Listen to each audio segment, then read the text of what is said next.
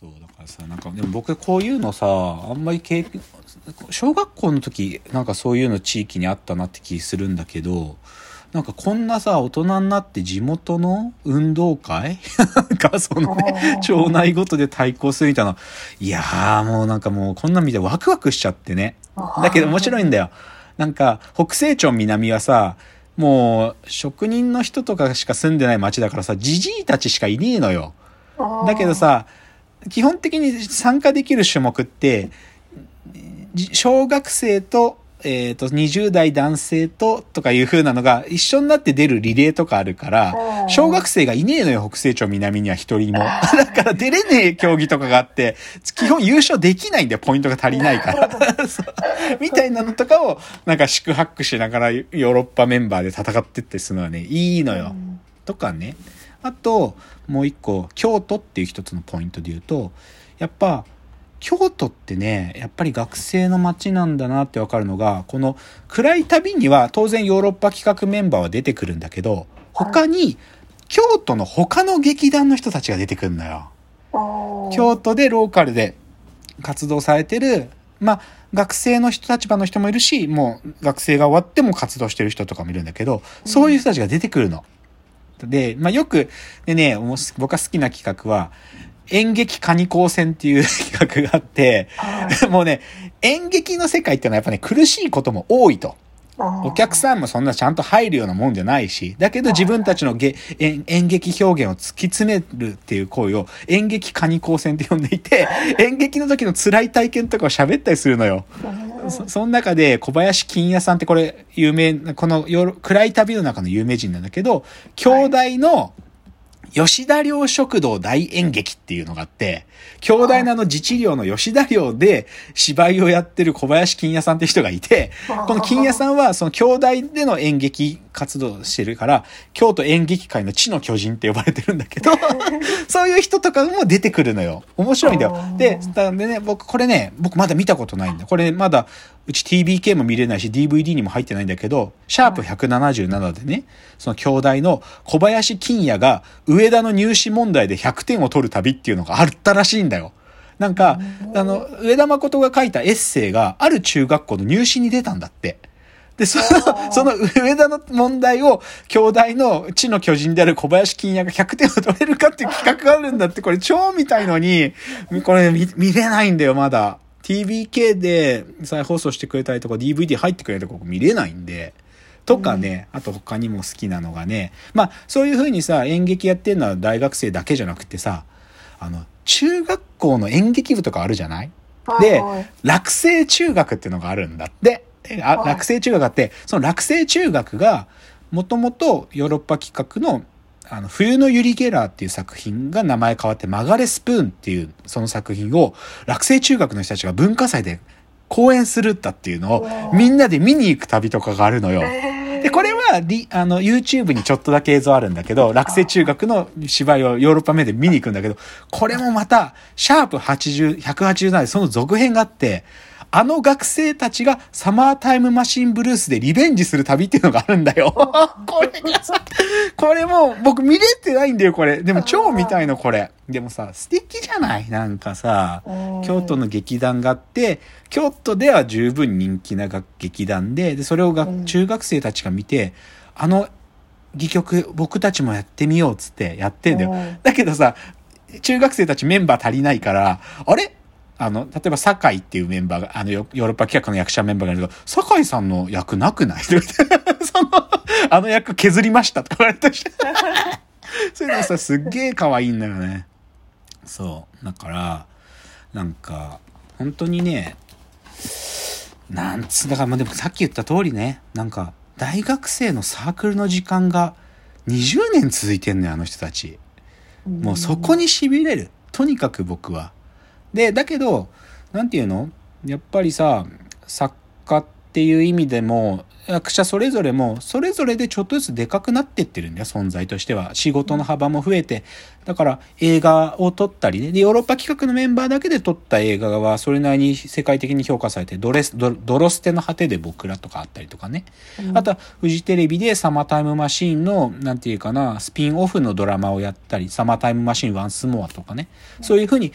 仕事も増えてるんだよ。で、しかもそれはヨーロッパ企画の仕事だけじゃないものとかにも増えてるわけ。だけど、僕は彼らが本当好きと思うのはね、京都の街に居続けてることなのよ。その上田のヨーロッパハウスっていうねじろを未だに奴らが使ってるのは彼らが京都の街に今も住んでるからなのよ。でなんかねなんかやっぱりなんつうのかな演劇とかの劇団ってさどこかでその活動が終わらないんだけど活動のモーメンタムが変わる瞬間って他の劇団ってやっぱあるの。どういうことかっつうと、それこそさ、じゃあ、野田秀樹、今日さっきお名前出した、まあ亡くなっちゃった宮沢清とか、じゃあ三谷幸喜とかもさ、もともとは学生劇団だったわけよ。だけど、まあ彼らの才能があってさ、劇団として人気劇団になって、ってなってくんだけどさ、どこかのタイミングで、やっぱり主催してる人、まあ要は演出家ね。演出家だけがスターになってっちゃうんですよ。で、演、劇団としての活動は、今までのやり方じゃない形に変わってっちゃうわけ。例えば、今も劇団は残ってて頑張ってるけど、例えば大人計画とかはさ、人気劇団だけ今も人気劇団で定期公演も彼らやるけど、でも、なんていうか大人計画所属の劇団員だけでやる公演とかじゃないわけ。やっぱり客、客演で松たか子が出てきたりとかしちゃうんで、してるんだよ。で、そういう形ででも演劇の活動を続けてるのある。でも、三谷幸喜なんかもう、劇団なんていうのはさ、とっくにはやめて、野田秀樹だってそうよ。劇団なんて形じゃなくて、自分がスター脚本家として芝居書いたりして、そういう形に変わっていく。でも、ヨーロッパ企画は、それが変わらないのよ。未だにあのメンバーで、で、まあ、定期公演やって、あのメンバーがメインの役者として出てくる演劇を今もやってるっていうところが最高なとこで、で、それは根本的にはどこにその、なんか、そうし続けられる理由があるかというと、彼らが京都に住んでるからなんだよ。だから京都という街の上で彼らが今もやってるからなんですよ。だからなんか、なんかどうしても東京来てたりするとさ、仕事がこう、たくさんより来ちゃうから散漫になっちゃうんだけど、京都に住んでて、いや、京都やっぱ住みやすいって彼らが思ってて、京都の街でこういう学生みたいなわちゃわちゃやってっから、彼らの今のものづくりは続けられてるんだと思うわけ。だからね、これね、だから僕正直、僕がヨーロッパ企画から離れてる間に行われてた、まあ彼ら京都でいろんなイベントもやるんだけど、ハイタウンっていうイベントがあって、やってたらしいので、僕も知らない、知らなかったんだけど、ハイタウンっていうイベントがやってて、一つの旧、あの、廃校になった小学校っていうの？小学校丸々一つ、まあ、その自由に使える建物だと思うけど、そこ借り切って、ヨーロッパ企画だけじゃなくて、京都のいろんな、そういう表現活動してる人たち、演劇だけじゃなくて、ダンスとかさ、なんかものづくりして、そういう人たちが一堂に会して、なんかこう、なんていうのかな。まあでもメインはヨーロッパ企画のコンテンツをみんなに見てもらうっていう場所なんだけど、うん、そういうイベントとかやるとばっつり集客できるんだよね。だから京都の人気者っつうかでも、スターって感じじゃないんだよ。なんか本当に街に住んでる兄ちゃんたちがまたなんかやっとらみたいな感じなんだと思うんだけど、そういうのがね、やっぱね、本当に好きなところ。うん。で、まあ今日残りの時間ね、でさ、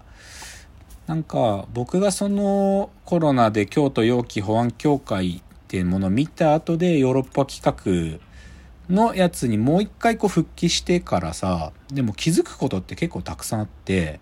も、なんか彼らとは全く、なんか文脈違うと思ってて、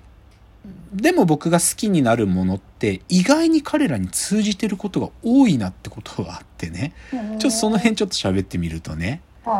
例えばなんかねリフォーマーズの杖っていう NHK が吉本と作ってる SDGs の番組があるのね。あの、教育テレビでやってて、あのー、おかずクラブのオカリナさんとか、鈴木もぐらさんとかさらば青春の光森田さんとか。納言のみゆきさんとかがこう踊っなんか可愛いつなぎ着て踊ったりする番組で、なんじゃこの番組可愛いなと思って。でも SDGs の番組なんだよ。高橋ひかるちゃんとかとドタバタしてくんだけど、これ、脚作脚本、上田誠で、ヨーロッパ企画メンバーも出てくるのよ。でも、なんかそのことに気づくのはちょっと後回りしになってた。なんか、あれ？これ SDGs の番組可愛いなと思って、よく見たらヨーロッパ企画制作じゃんみたいなのとかね。ああとは僕がこの前お騒ぎした犬を、あはい。あのアニメの犬を、まあ、あの、もともと湯浅正明監督との関係があったからだけど、犬王の何個かのキャストのす声優はヨーロッパメンバーがやってましたとかね。へうえ。ん。あと、今日もちょっと喋ったけど、伊藤まりかが出てるドラマのお耳に合いましたらってあったでしょあれの、まあ、全部じゃないけど、何話か分をヨーロッパ企画所属の大年っていうき脚本とか書ける、あの、上田誠のある意味、弟子みたいな人がいいんだけど、はいはい大年が脚本書いてたりとかもする。で、こいつも暗い旅とかよく出てくるんだよ、大年は。あうん、とかね。あと、無駄作りってやってる藤原まりなさんって人、あの、いるけど、あの人、まあ、要はさ、DIY でなんか変なもの作るわけじゃん。で、ヨーロッパ企画の舞台美術やってる酒井さんって人も無駄なものと、無駄なものっていうか変なものよく発明王だから出てう、んこれでコラボしてたりとかね。そうそう。とか、あとは、あのーあれ、ちょっと思い出しただけとかさ、あの、うんクレナズメとか撮った松井大悟っていう映画監督なんだけど、まあ彼ももともとは演劇の出発の人なんだけど、彼は、あの、あんなに優しかったゴーレムっていうのは2008の最初に初演をした時の文芸助手だったりするのよ。だからヨーロッパメンバーをて、ヨーロッパ企画を最初手伝ってたの、彼の修行時代に。とかね、そういう